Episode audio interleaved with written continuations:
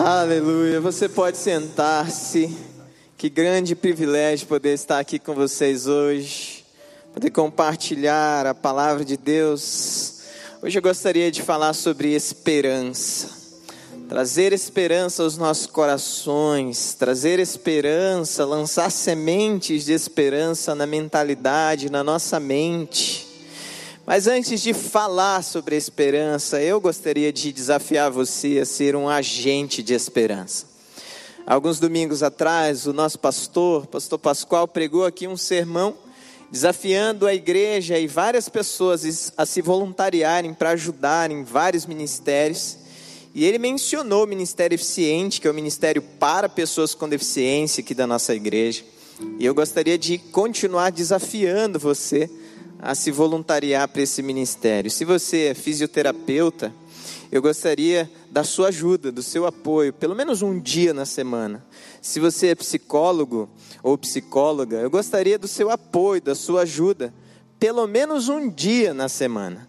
Se você pode oferecer pelo menos um dia da sua semana para o Senhor, servindo pessoas com deficiência e seus familiares, eu vou pedir para no final desse culto você falar com a Sandra, que está ali, ou o pastor Kleberson também. Eu pedi para esse casal aí ficar de pé, casal pastoral aqui da nossa igreja, que trabalham comigo. Então vocês podem conversar com eles se você deseja oferecer um dia da sua semana para levar esperança para pessoas.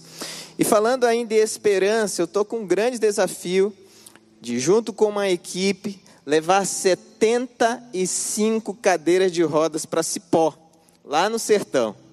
E eu estou muito motivado para que isso aconteça, para abençoar a vida dessas crianças. 600 crianças foram mencionadas ali. E a gente não sabe quantas crianças virão de outros lugares, de outros povoados, cidades pequenas, para serem abençoados ou receberem também essa semente de esperança ali no projeto. Mas eu preciso levar quatro, quatro missionários para entregarem essas cadeiras de rodas. Eu preciso levar seis, na verdade, mas duas, dois eu já consegui. Eu preciso de quatro pessoas ou mais pessoas que aceitem o desafio de manter ou de oferecer uma passagem, ou parte, ou um pouquinho dessa passagem, para esses quatro missionários chegarem até Cipó. Se você deseja fazer isso, você pode falar ali com esse casal pastoral ou você pode me mandar, você que está aí fora da nossa cidade, ou está querendo fazer isso, está fora aqui de Curitiba, do culto, você pode me mandar depois uma mensagem lá no Instagram. Manda uma mensagem para mim e eu vou te dizer o que, que você pode fazer para ajudar a levar esperança lá para o sertão nordestino. Eu queria pedir que vocês abrissem suas Bíblias lá em Mateus capítulo 28. Nós vamos ler do versículo 16 ao versículo 20. Mateus, capítulo 28, do versículo 16 ao versículo 20. Aproveitando que nós estamos falando sobre missões e orando sobre, sobre a nossa pátria, eu escolhi esse, escolhi esse texto porque ele geralmente é pregado numa situação missionária, não é verdade? Geralmente as pessoas falam desse texto e pregam sobre missões quando leem. Mas hoje eu gostaria de olhar com um olhar diferente e tentar colher desse texto mensagens de esperança para a nossa vida. E eu sei que você que está em casa, você que está aqui hoje presencialmente, tem vivido o que eu estou vivendo. Nós somos eu e você, seres humanos, né? não dá para não perceber o que está acontecendo no mundo.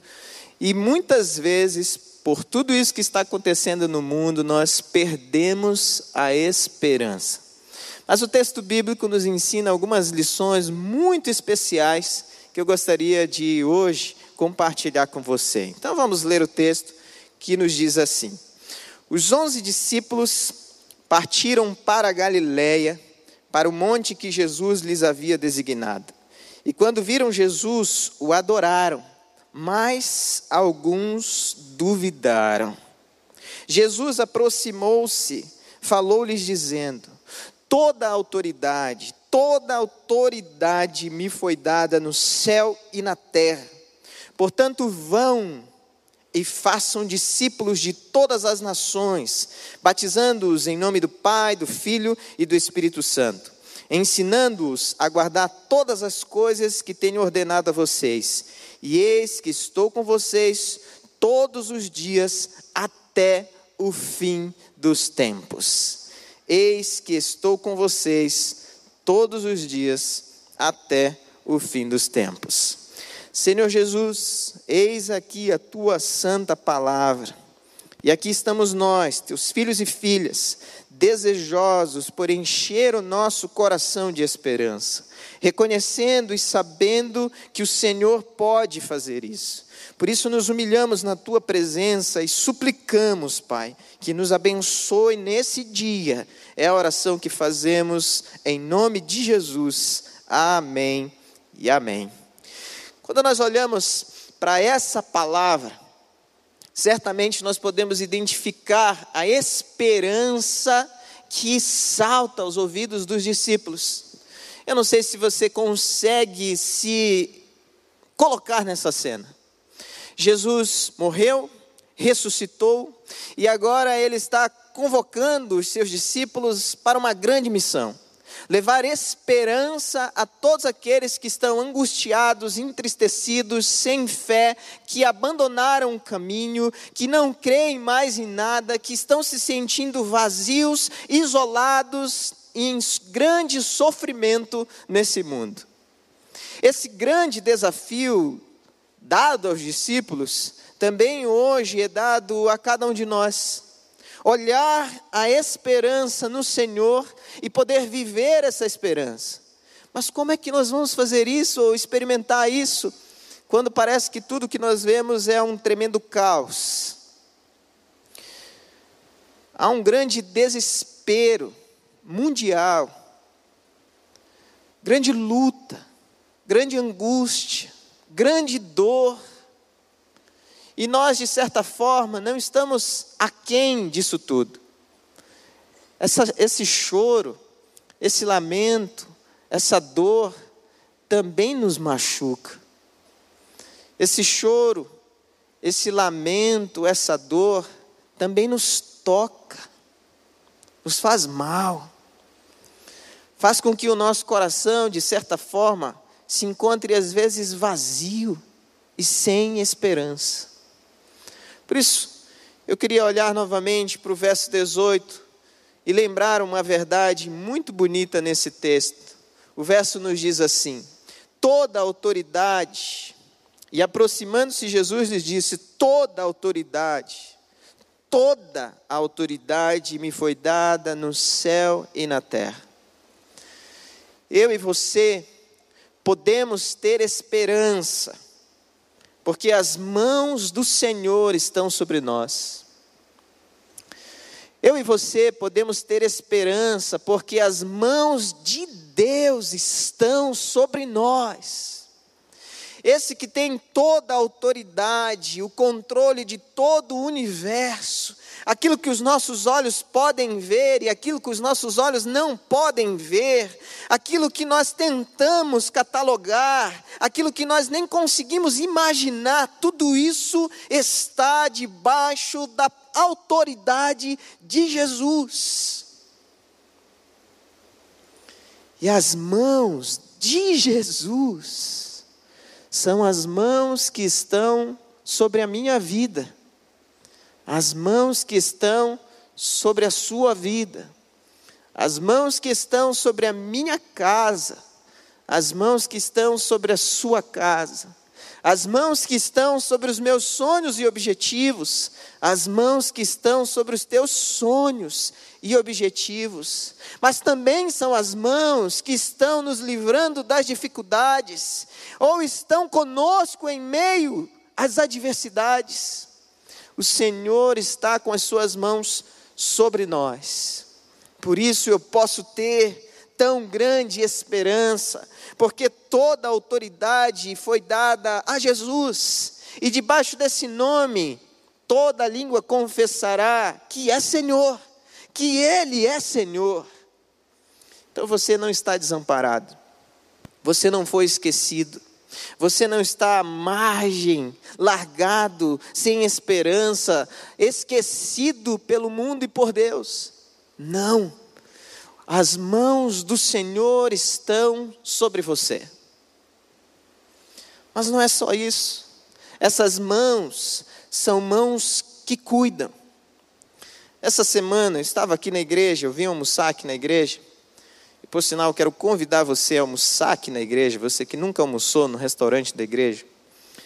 Parte da renda do, do que é vendido aqui, de todo, toda a comida, o lanche, tudo que é feito aqui, vai para a nossa ação social. Nenhum outro restaurante que você vai aí fora vai ajudar a ação social. Pode ser que um ou outro vai ajudar, mas lá fora você vai engordar. Aqui, se você comer aqui, você não engorda. Então, tem uma vantagem aí que eu gostaria que você fizesse proveito disso, né? Além de abençoar outras pessoas, você come e sai tranquilo, leve. E eu estava nessa semana almoçando aqui na igreja com meu filho e eu vi um, um jovem pai, o Gabriel, Gabriel Pigato. E ele estava com seus braços envolvendo o seu filhinho, tão pequenininho. Eu cutuquei meu filho assim e falei: Olha que coisa mais linda ali, filho. Aí ele virou para mim e falou: O que, pai? Aquele pai abraçando aquela criança. Meu filho, com muita sabedoria, disse para mim: Pai, para de ficar olhando a vida dos outros, né? Se concentra no teu almoço. E eu falei: É, é verdade. Mas aquela cena ficou na minha mente por muitas horas. E quando eu estava preparando esse sermão, lembrando que eu posso ter esperança, porque as mãos do Senhor estão sobre mim, mas são as mãos do Senhor que cuidam de mim. Eu lembrei desse jovem pai, abraçado, protegendo o seu filho, como se ele estivesse dizendo para todas as pessoas que estavam ali naquele restaurante: Esse garoto é meu, eu vou fazer qualquer coisa por ele, nada vai me impedir de dar a minha vida por ele se for preciso, porque os seus braços envolviam com tanto amor aquela criancinha, que eu fiquei imaginando aquele bebê ouvindo a batida do coração do pai e sentindo como se fosse uma música tocando. Uma música de carinho, uma música de afeto, uma música de atenção, uma música de amor. Mas essas mãos de um pai terreno são uma mera ilustração, uma metáfora mal feita do grande amor de Deus por mim e por você. As mãos do Senhor estão sobre mim e sobre você, por isso eu posso ter esperança, mas essas mãos também é que cuidam de mim e cuidam de você. Mas não é só isso. As mãos do Senhor são as mãos que nos guiam. E aí eu lembrei de uma história com a minha filha. Eu estava voltando com ela de algum, algum lugar, não lembro ao certo de onde era, e estava comigo. E aí eu abri a garagem, entrei, faltava mais ou menos um metro para eu estacionar. Ela falou, pai, posso dirigir? E eu olhei assim e falei, mas filha, como assim dirigir? Só tinha, faltava um metrinho. Eu falei, tá bom, vem para cá. E aí ela pôs a mão no volante e foi virar e falou: Como é pesado, né, pai? Eu falei: É bem pesado, mas não se preocupa. A mão do papai também está aqui. Para onde você quer virar? Eu vou para esse lado de cá. Aí eu fiz a força com ela e fui soltando o acelerador devagarinho. Fiz para o outro lado, soltei o, o acelerador devagarinho. E ela ficou feliz da vida por ter dirigido um metro. As mãos do Senhor são as mãos que nos guiam. E a nossa vida também é pesada às vezes. Pode parecer que um metro tem um quilômetro, dois, vinte, trinta, quarenta, porque nós não saímos do lugar, porque é tão pesado que chega a retirar toda a nossa força. mas toda a autoridade foi dada a Jesus. E as mãos de Jesus estão sobre a minha vida, e por isso eu posso ter esperança, não somente porque Ele cuida de mim, mas porque Ele também me guia. As Suas mãos me direcionam ao lugar certo, ao centro da Sua vontade. As Suas mãos revelam o que Ele quer para mim. As suas mãos me ensinam o caminho que eu devo trilhar, as decisões que eu devo tomar. Mas se eu tentar fazer isso sozinho, quão pesado e arriscado vai ser, quão perigoso e danoso para a minha própria vida será.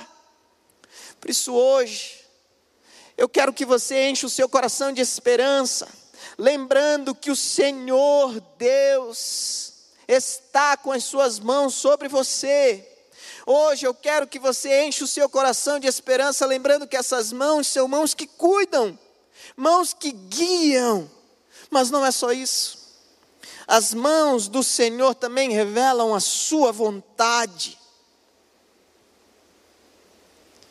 E é interessante, porque eu tenho muita dificuldade para lembrar as coisas.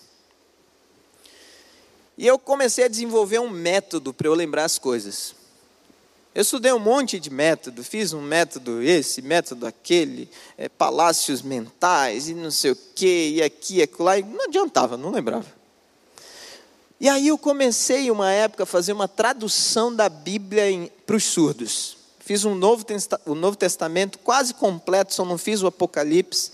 Talvez eu faça depois dessa série que o pastor Pascoal está pregando, explicando o Apocalipse, aí quem sabe eu faça. Mas eu comecei a descobrir, ou a lembrar, que quando eu fazia em Libras, eu conseguia lembrar das coisas. E aí eu fiz uma tradução do Evangelho de João e eu memorizei quase todo o Evangelho de João. Eu fiquei de queixo caído.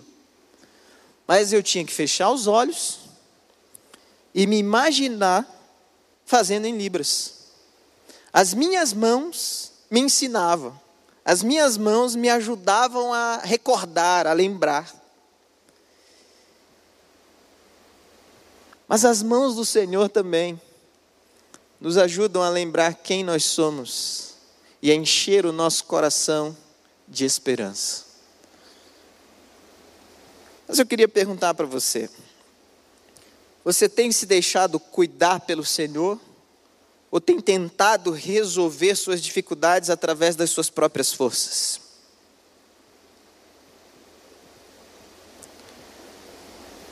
Quais são as pessoas que te guiam? Quem são os influenciadores que conduzem a sua vida? Eu espero que esse que te guie seja Jesus. Ele te ensina o que falar, ele te ensina como se comportar, ele te ensina como viver.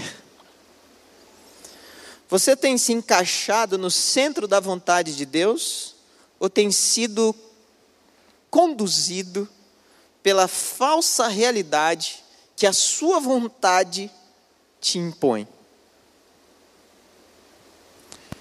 Esse texto ainda nos ensina outras coisas que podem encher o nosso coração de esperança, além da lembrança de que a mão do Senhor está sobre nós. Versículo 19 e 20 diz assim: Portanto, vão e façam discípulos de todas as nações, batizando-os em nome do Pai, do Filho e do Espírito Santo, ensinando-os a guardar todas as coisas que tenho ordenado.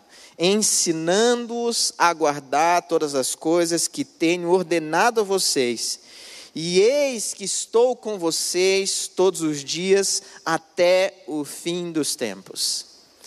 Nós podemos ter o coração cheio de esperança, porque as mãos do Senhor estão sobre nós. Mas nós podemos ter o coração cheio de esperança também, porque as promessas de Deus, essa que Ele pede para cada um de nós guardar nos nossos corações, na nossa mente, essas promessas são destinadas aos seus filhos e filhas. Então você pode encher o seu coração de esperança novamente, porque as promessas de Deus são destinadas a você. As promessas de Deus são destinadas à sua casa, as promessas de Deus são destinadas aos seus negócios, as promessas de Deus são destinadas às suas emoções, as promessas de Deus são destinadas à sua espiritualidade, as promessas de Deus são destinadas a você. Você que está lá na última cadeira, você. As promessas de Deus são destinadas aos seus filhos. Mas quantas promessas de Deus você conhece? Quantas promessas de Deus você tem vivido? Quantas promessas de Deus você tem enchido o seu coração e transmitido a outros? Na Bíblia, existem 7.487 promessas de Deus. 7.487 promessas de Deus, direcionadas aos seus filhos e filhas.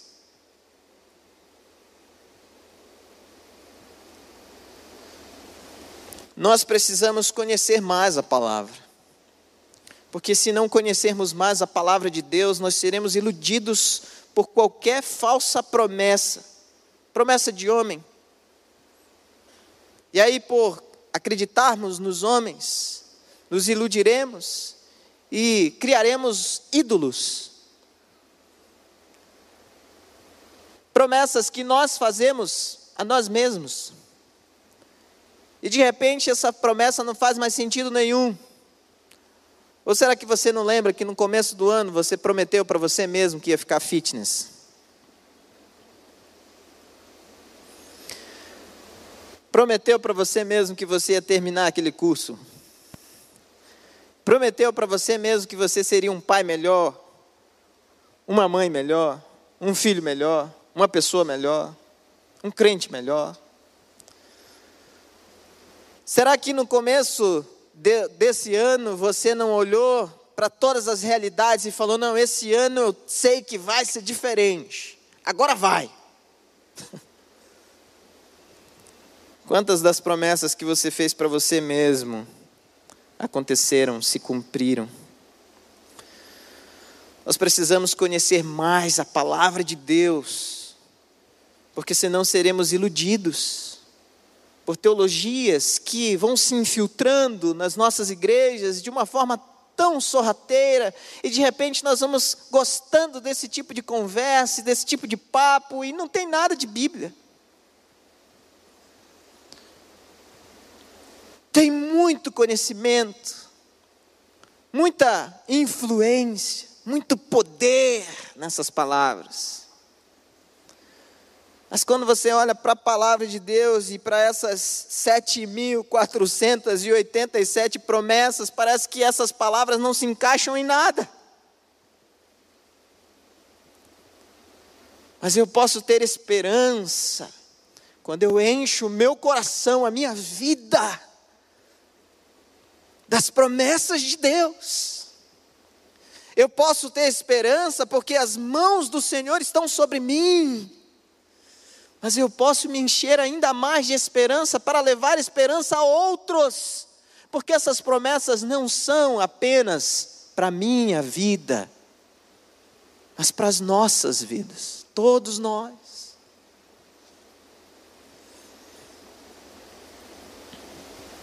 Mas a gente precisa compreender aqui uma verdade muito profunda que às vezes é mal interpretada sobre ser filho de Deus. As promessas de Deus estão destinadas aos filhos e filhas de Deus. Algumas pessoas dizem ou acreditam que todas as pessoas no mundo são filhos de Deus. Não é isso que a Bíblia diz. Exatamente. Não arregala o olho assim, não. A Bíblia diz que todos são criação de Deus.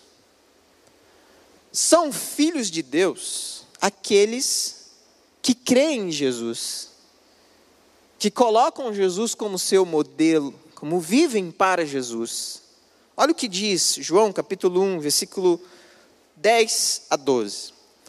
O Verbo estava no mundo, o mundo foi feito por meio dele mas o mundo não o conheceu.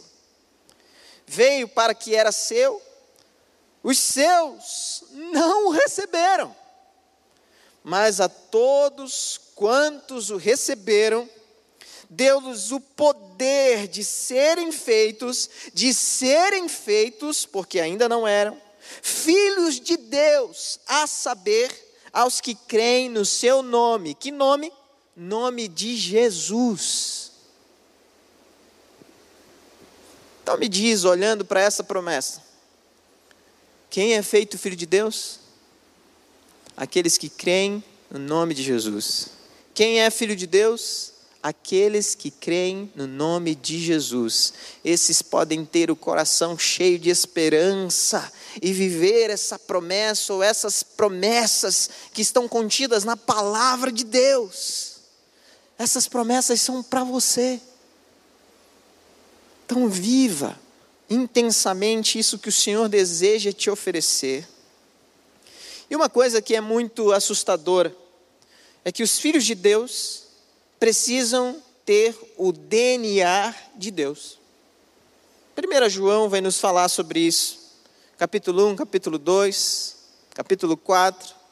Ele vai falar várias vezes sobre o Filho de Deus, características do Filho de Deus. O DNA é uma marca que revela a sua filiação. Eu lembro quando eu fui conhecer o meu pai, quando eu tinha 23 anos. Olha que coisa, né? Conheci o meu pai quando eu tinha 23 anos. E aí eu abri a porta de onde eu estava, meu pai estava parado assim, na minha frente. Eu olhei para aquele homem baixinho. Falei, nossa, como ele é baixinho. Olhei para aquela testa e falei, meu, essa testa parece um aeroporto de mosquito. E aí eu sentei, comecei a conversar com ele e ouvi aquelas palavras. Falei, nossa, que palavras envolventes. E depois que nós saímos, comemos, conversamos, marcamos outros encontros, eu fui para o meu quarto novamente, cheguei na frente do espelho e, nossa, que cara baixinho. E aí eu percebi que eu tinha o meu próprio aeroporto de mosquito. Mas eu estava olhando para o Plínio, parece que o dele é um pouco maior do que o meu, né? características que eu não pedi para ter, mas eu tenho. Características que eu não fiz esforço nenhum para ter, mas estão aqui em mim. O meu pai se foi no começo da pandemia, mas parece que parte dele vive em mim. Toda vez que eu me olho no espelho, eu enxergo um pouquinho dele em mim. E é exatamente assim que deve ser no dia a dia da nossa vida. Quando as pessoas no seu trabalho, na sua escola, na faculdade, nos teus relacionamentos, nos ambientes que você está, olharem para você, elas têm que ver um pouquinho de Deus. Elas têm que ver um pouquinho de Deus, porque você está cheio de esperança por viver as promessas de Deus, está cheio de esperança por reconhecer que as mãos do Senhor estão sobre a sua vida. Mas as pessoas conseguem ouvir Deus quando você fala? As pessoas conseguem ver Deus nas suas atitudes? As pessoas sentem Deus quando você chega em algum ambiente? Por último, o versículo 20 ainda nos diz: ensinando-os a guardar todas as coisas que tenho ordenado a vocês. E eis que estou com vocês todos os dias até o fim dos tempos. Você pode ter esperança, porque as mãos do Senhor estão sobre você. Você pode ter esperança, porque as promessas de Deus são destinadas aos seus filhos. Mas você pode ter esperança também, porque você não está sozinho. Jesus está ao seu lado, e aqui mais uma promessa. Eis que estou com você todos os dias até o fim dos dias. até o fim dos tempos, você não está sozinho. Você pode ter esperança, porque você não está sozinho. A nossa vida, na verdade, ela é marcada por uma constante busca de aceitação. Fala a verdade. Você quer ser aceito pelos seus pais primeiro. E você faz de tudo para ser aceito por eles. Bagunça, chama atenção de todo jeito, às vezes se revolta, muitas vezes toma uma outra postura, faz tudo certinho, porque você descobriu que isso chama atenção. Aí você vai para o trabalho, você começa a tentar fazer o melhor que você pode, para de certa forma ser aceito, chamar atenção. Aí você entra nas redes sociais, aí você faz de tudo para ter um like, para ter uma curtida, para ter um novo seguidor, vontade de ser aceito. O que é muito interessante e não faz nenhum sentido, porque aquele que está de braços abertos, constantemente desejoso por te abraçar e cuidar de você e te guiar como um, um grande Pai e Senhor da sua vida, esse você deixa de lado. Esse você não entrega o seu coração. E por causa disso, muitas vezes, muitos de nós passamos por grandes dificuldades, grandes problemas. E alguns de nós, apesar de estarmos nesse lugar conectados a Deus, de certa forma, não permitimos que o Senhor nos enche de esperança. Porque quando Ele estende a Sua mão sobre nós, algumas coisas que nós fazemos que não são legais, afrontam a santidade de Deus, vêm à tona. E nós percebemos isso. E aí o que nós fazemos? Opa, deixa eu ir para aquele outro lado, porque se eu ficar aqui, a mão de Deus, que é uma mão que cuida, uma mão que guia, uma mão que abençoa e que revela a sua vontade, pode ser uma mão que pese também. Porque não tem como Deus se unir com o pecado. Deus é puramente santo.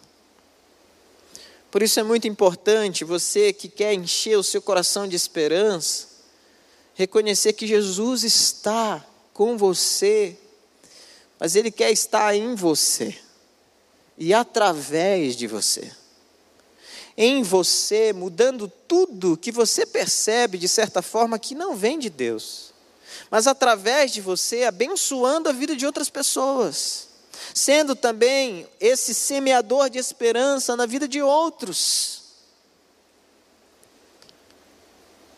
Como é que tem sido aí? Como é que tem sido aí na sua casa? Como que tem sido aí no seu coração?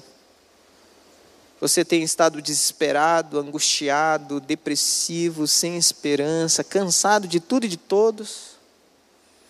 Hoje eu quero orar por você que deseja encher o seu coração de esperança e se colocar diante de Deus para receber a bênção do Senhor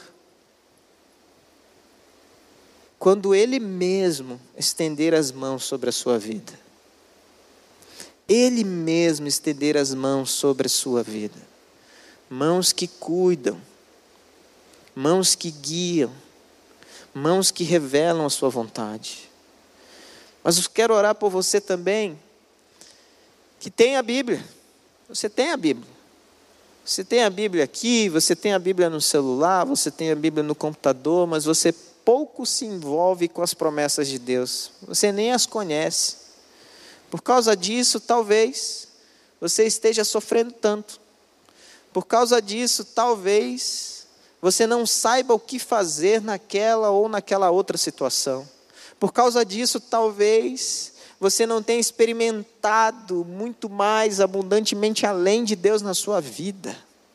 Porque essa também é uma promessa de Efésios 3:20. Mas eu quero orar por pessoas que também hoje têm se sentido sozinhas, mesmo no meio de uma multidão.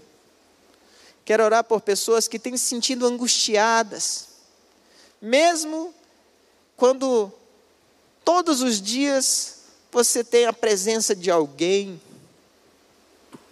que fala coisas legais, que faz coisas legais, que te leva para ambientes legais, gostosos de estar, mas você continua se sentindo pesado, angustiado e triste.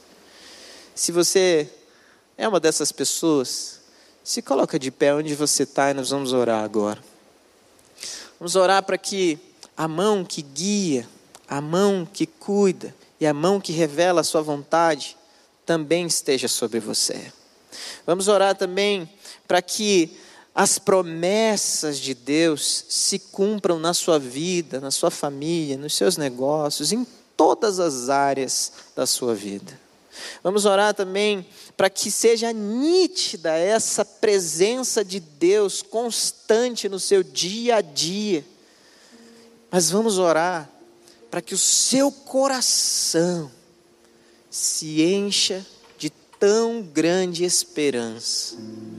E mesmo que tudo esteja desmoronando ao seu redor, você vai lembrar que as mãos de Deus estão sobre você. Você vai lembrar que as promessas de Deus são para você e você vai lembrar que Deus está junto com você. Se você é essa pessoa, se coloca de pé onde você está e nós vamos orar juntos agora. E se você está em casa e deseja receber essa oração também, vou pedir para você entrar no nosso site pibcuritiba.org.br barra Jesus. E você vai preencher um formulário e você vai ser acompanhado por alguém. Além dessa oração, alguém vai ajudar essa semente de esperança a germinar dentro da sua vida, transformando quem você é em alguém que reflete Jesus e se você não é filho de Deus, aceitando Jesus, colocando Jesus como seu único e suficiente Salvador, você se transformará imediatamente em filho de Deus. Vamos orar?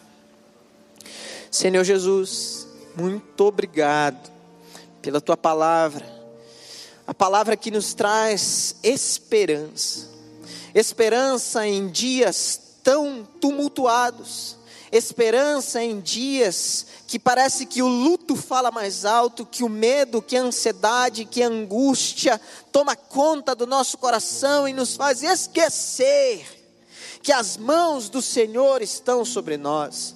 Por isso, Pai, eu quero me unir agora aos teus filhos e filhas e clamar, Jesus. Eu quero clamar com eles, Pai. Eu quero suplicar junto com os teus filhos e filhas. Estende a tua mão sobre a tua igreja estende a tua mão sobre os teus filhos, faz-nos sentir, Pai, o teu, a tua condução, a tua proteção, a tua revelação, mas estende, Pai, estende a tua mão sobre nós. E Deus, em nome de Jesus, que o Senhor mesmo aqueça o nosso coração. Quando abandonarmos a palavra de Deus em qualquer lugar, que o Senhor nos traga a memória que é lá que estão as promessas do Senhor.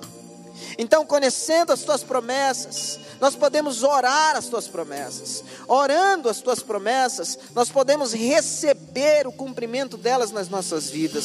Vivendo as tuas promessas, nós podemos sentir o cuidado do Senhor em cada um de nós. Mas Deus, eu quero também, junto com os meus irmãos e irmãs, clamar por aqueles que estão se sentindo sozinhos. Traz de volta essa certeza de que o Senhor está conosco até o fim dos tempos. O Senhor está em nós, para que juntos, como igreja, lancemos essa semente de esperança e de vida no corações, nos corações daqueles que estão desamparados, entristecidos, angustiados. Pai, em nome de Jesus, traz-nos à memória aquilo que nos dá esperança. Em nome de Jesus, faz-nos sair daqui hoje com o coração aquecido, com a mente transformada, mas principalmente com a nossa vida repleta de esperança ao ponto de transbordar para aqueles que estão ao nosso redor. É a oração que nós fazemos em nome de Jesus. Amém e amém. Povo de Deus, se coloque de pé e nós vamos adorar o nome de Jesus.